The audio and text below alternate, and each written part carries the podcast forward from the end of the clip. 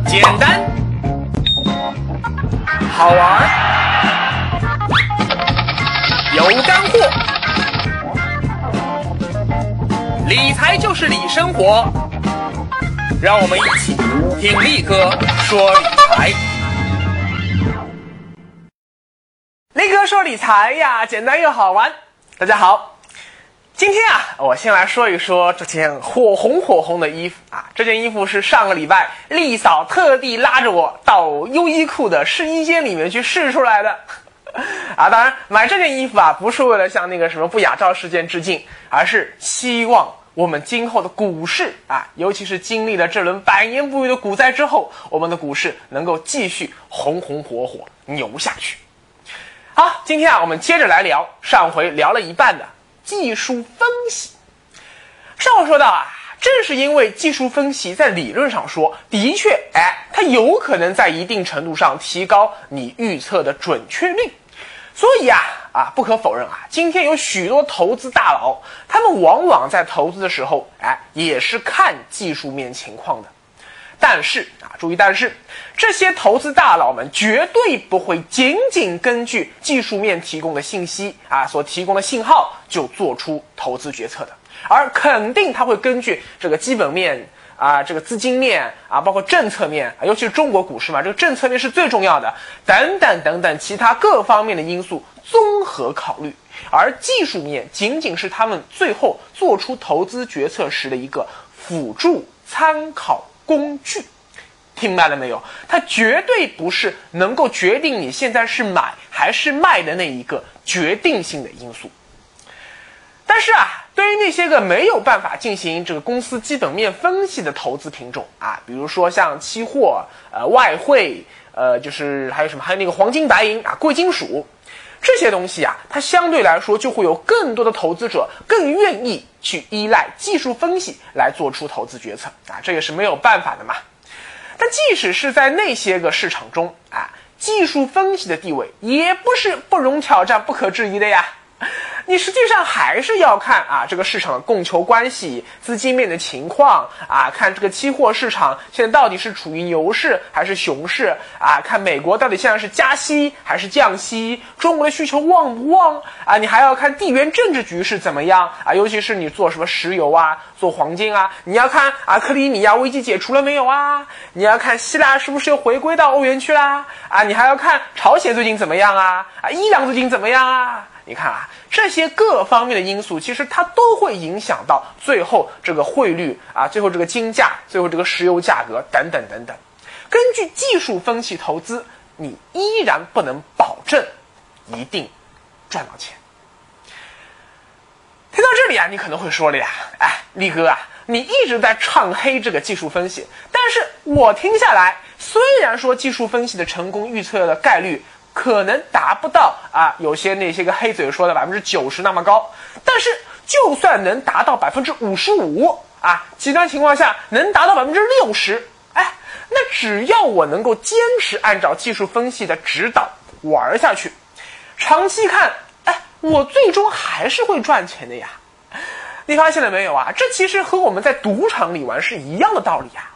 为什么全世界赌场从来不怕客人赢钱啊？最好你赢钱，他还登广告呢。他只怕怕什么？怕没有人来玩儿，那他一定要关门。这里的道理啊很简单，因为赌场早就已经把概率算的门清了。理论上说啊，只要赌场的赢的概率不低于百分之五十啊，注意啊，只要不低于百分之五十，哪怕。赌场和赌徒之间双方的赢率都是五十对五十对半开，长期看赌场也一定会赢钱。为什么这么说呢？因为啊，只要你去赌场的次数趋向于无穷大、无穷多，那么最终你一定会无穷的接近于破产，而赌场最终一定会无穷的接近于通吃，也就是一个是正无穷大，一个是负无穷大。因为你口袋的钱啊，它是有限的。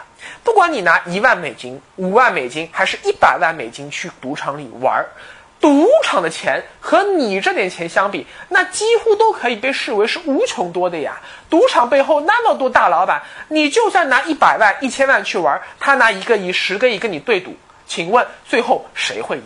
没有办法的呀，你的钱最后总有一天会输光的呀。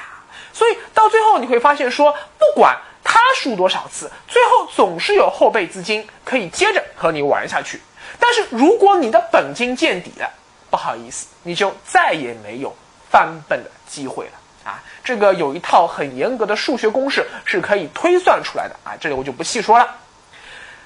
但是实际上啊，哎，赌场良心可从来没有那么好，在盈利设置上还给你对半分，没门儿！他在盈利的设置上一定是客人盈利低于百分之五十，而我的盈利高于百分之五十。我们就以啊，咱们中国人啊，大陆游客到澳门去最喜欢玩的那个，也是最不用动脑子的赌大小啊这个游戏为例。你看啊，表面上看买大买小买单买双盈利是一模一样的呀，但是你要知道啊，当三个骰子出现了说一一一二二二三三三四四四啊这样的一种极端情况时，哎，不好意思，你看赌场那个牌面上显示的是，当出现这种极端情况时。这种情况不算大，也不算小，不算单，也不算双。哎，这个时候你不管压什么，你都得输，你必须得去压幺幺幺二二二，你才能赢。所以，如果你把这种极端情况也考虑进去的话，那么客人的实际赢率大概只有百分之四十七到四十八左右，而赌场的赢率则会达到百分之五十二。哈哈，你千万不要小看这百分之四的盈率上的差距啊！只要你来赌场玩的人足够多啊，根据大数法则，赌场最终一定会赚的盆满钵满。而如果你只在赌场里玩一次，赢了走人，那么 OK 没问题。但是如果你赢了还想赢，赢了还想赢，输了还想翻本，输了还想翻本，那不好意思，最终你一定会在赌场里输光所有本金。但是在股市上啊，还有不一样的呀，因为你掌握了技术分析这一门科学的工具啊，这个科学我打个引号，所以最后你的盈利会和赌场一样，是高于百分之五十的呀。只要你一直在股市里玩下去，玩下去，玩下去，理论上说，最后你就会和赌场一样赚的盆满钵满。但是啊，注意啊，熟悉力哥讲话套路的人，这时候就知道了，力哥肯定要说但是，没错啊。但是，这真的只是理论上的说法，因为实际上啊，技术分析从诞生那一天起，它就面临着三个天敌啊。上一回说它有三个理论前提，这一回力哥要说它的三个天敌了。第一个天敌叫做费用啊，或者叫成本，就是 cost。这个呀，和我之前说的分级套利的天敌那是一样的。股市投资啊，一般可以分成长线投资者和短线投资者。价值投资者往往他都是长线投资者啊，不是因为说啊这些人他不想赚快钱。我告诉你说，是个人都想三六九赚快钱，不想去栽培。但是没有办法，因为价值投资这个理念，它本身就是要让一个上市公司它的价值通过不断的去经营发展，被不断的挖掘出来。这就需要你花时间去栽培呀，啊，呃，那个私募大佬但斌他不是写过一本书嘛，啊，在上一轮牛市的时候叫做《时间的玫瑰》，你是我的玫瑰，你是我的花，你是我的爱人和我的牵挂，啊，现在你知道为什么放一盆花在这里的吧？啊，这盆花可是丽嫂亲手做的哦。啊，再说一句啊，因为很多人说啊，每次听力哥唱歌啊，就要快进快进快进，所以今后力哥唱歌一定注意，只唱一句，不唱第二句。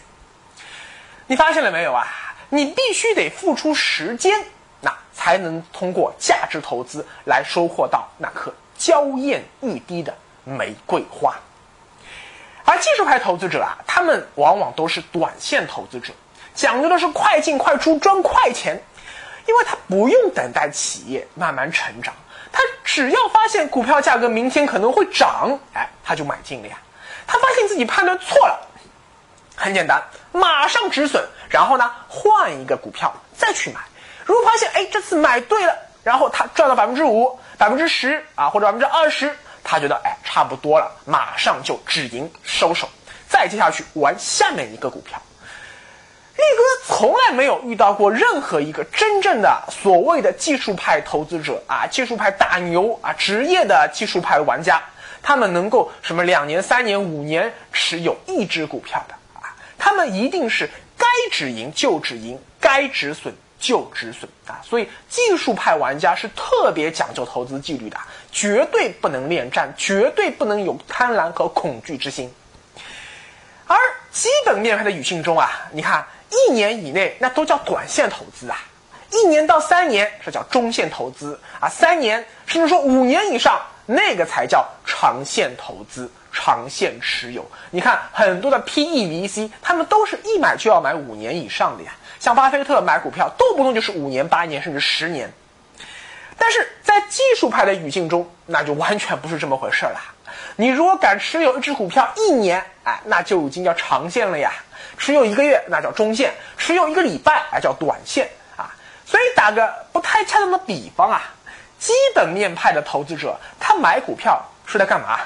他是在娶老婆啊，希望他能娶到一个能一生相守、不离不弃的女人啊。你看巴菲特他不是说过一句话吗？叫如果一只股票不值得你持有一辈子，那那么请你连一分钟都不要去持有它。啊这是巴菲特的原话哦，而技术派投资者买股票，那 那不是他讨老婆，那是他逛窑子，好不好啊？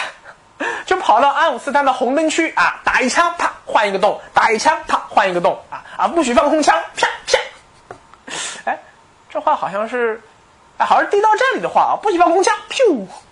地道战，嘿，地道战，埋伏下生兵千百万，嘿，埋伏下生兵千百万。啊，不好意思啊，力哥有好几集没唱过歌了啊，这集一次唱了两首。但话说话，但是话说回来啊，如果你这人一天到晚就打一枪换一个洞再打，结果会怎么样？结果你很容易得性病。力哥说理财简单又好玩，跟着力哥走，理财不用愁。在股市里，技术派玩家们所得的这个性病，名字叫做交易费用。你想啊，你每次交易都要支付啊，现在是单向千分之一的印花税。在上一轮牛市中，你要支付的是双向千分之三，也就是总共千分之六的印花税。另外，你还要支付不高于千分之三的券商佣金啊，最低一次五元。你不要小看这点，呃，看起来是芝麻绿豆大的费用啊，一次交易几块钱的成本，你不觉得什么？但如果你是专门做短线的，经常买进卖出，买进卖出啊。有些人啊，还很喜欢做那个超短线啊，就叫做做 T 嘛，就变相做 T 加零，那几乎天天都是不停的在买进卖出。那如果是这样的话，日积月累下来，你的交易成本，我告诉你，那是会高的吓死人的呀。举个例子啊，假如啊，你有一万块钱本金，每年你买卖一共一百次。也就是说，买进五十次，卖出五十次啊，一年两百多个交易日嘛。其实这个频率对于那些专门做超短线的来说，还不算是最高的。那就算这样吧，一年下来你要支付多少成本啊？就是五百元的印花税和五百元的佣金，一年下来交易费用高达一千元。这什么意思啊？意思就是说，相当于你还没有开始问股市赚钱呢，一上来不好意思，您先亏了百分之十。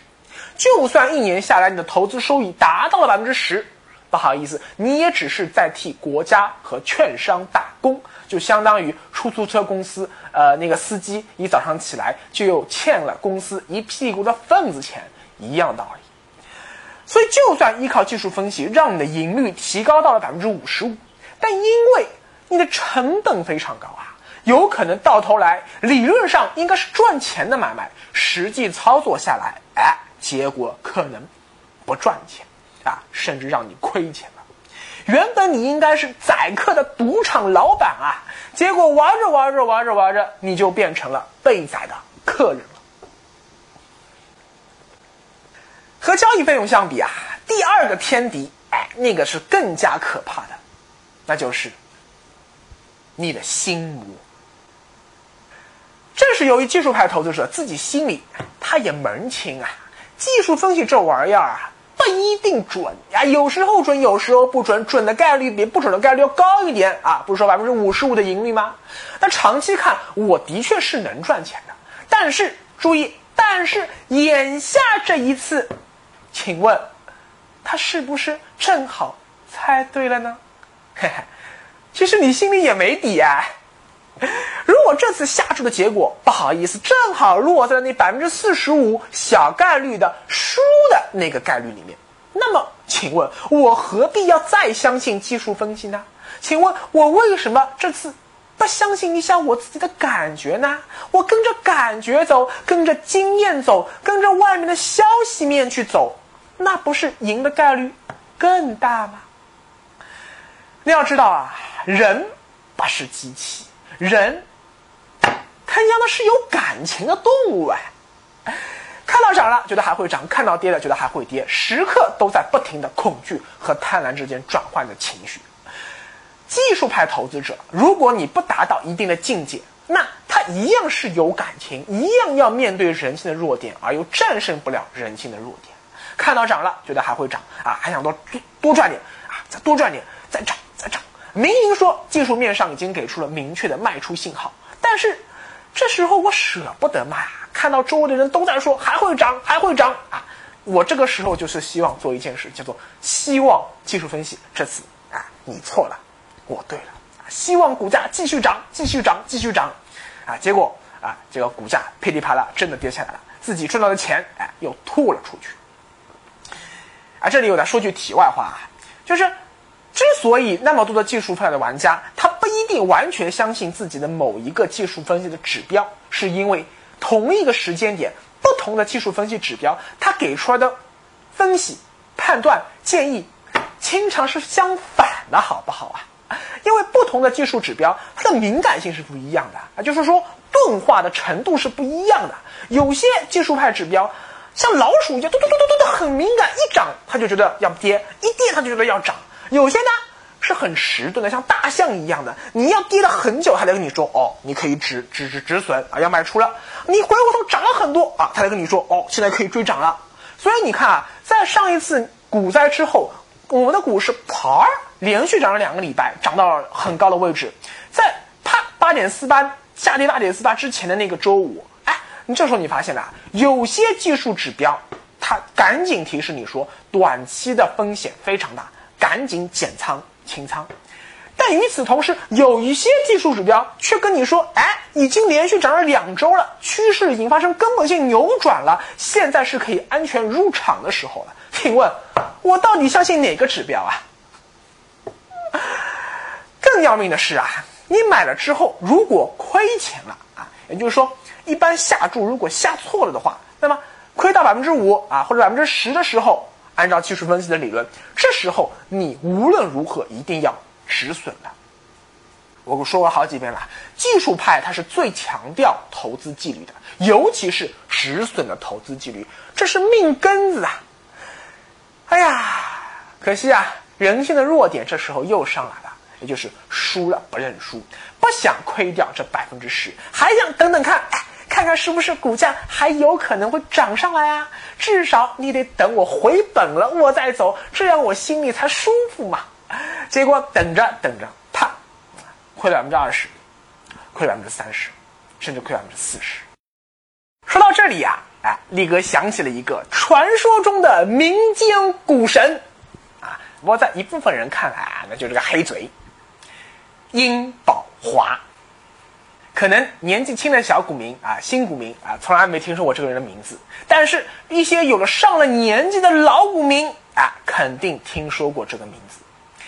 殷宝华这个人啊，其实是一个学历极低啊，文化水平极差，写出来的文章狗屁不通的，而且这个人品啊，这个，哎，算了，人家人家都已经蹲班房去了嘛，我也就不去再去黑人家了。反正啊，力哥现场曾经听过多次他的一个讲座。他在讲座的时候啊，动不动就是说啊，我当时就说啊，猫猫股票一定会涨到多少多少多少点啊，你们就是不听，现在你们看到了吧，后悔了吧？啊，当初根本不听我的话啊啊！然后台下这一群老头老太，一般都上了年纪的嘛，听他一边拼命的剪通，嗯，一边记笔记，嗯嗯，你老师批评的对啊，殷老师听的对啊，我是不长记性啊，是我不好啊！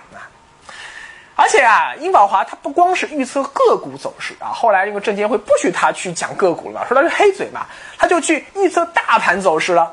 我记得啊，他还很喜欢说说某年某月某日，你们看啊，我当时就说了，指数它一定会怎么怎么怎么走啊，当时你们不信，结果你们看，真的就怎么怎么走了啊！然后下面又是一片啊，殷老师英明神武哇，殷老师料事如神啊，这种各种吹捧。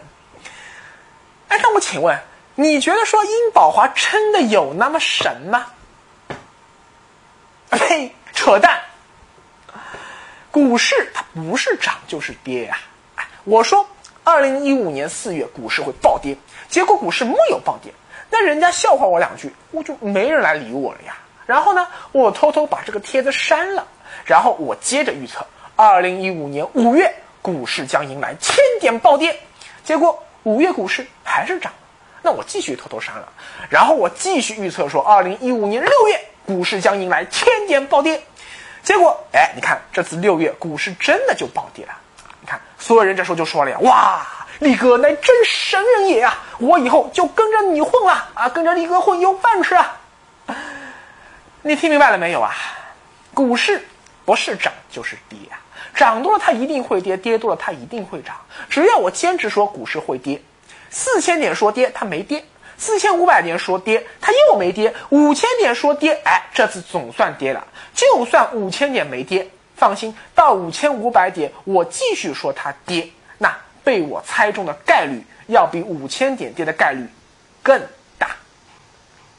所以很多很多年以后啊，我就可以对那些年轻的股民们说了呀啊。想当年啊，力哥在二零一五年六月啊，股灾发生之前就准确预测到了这场劫难啊！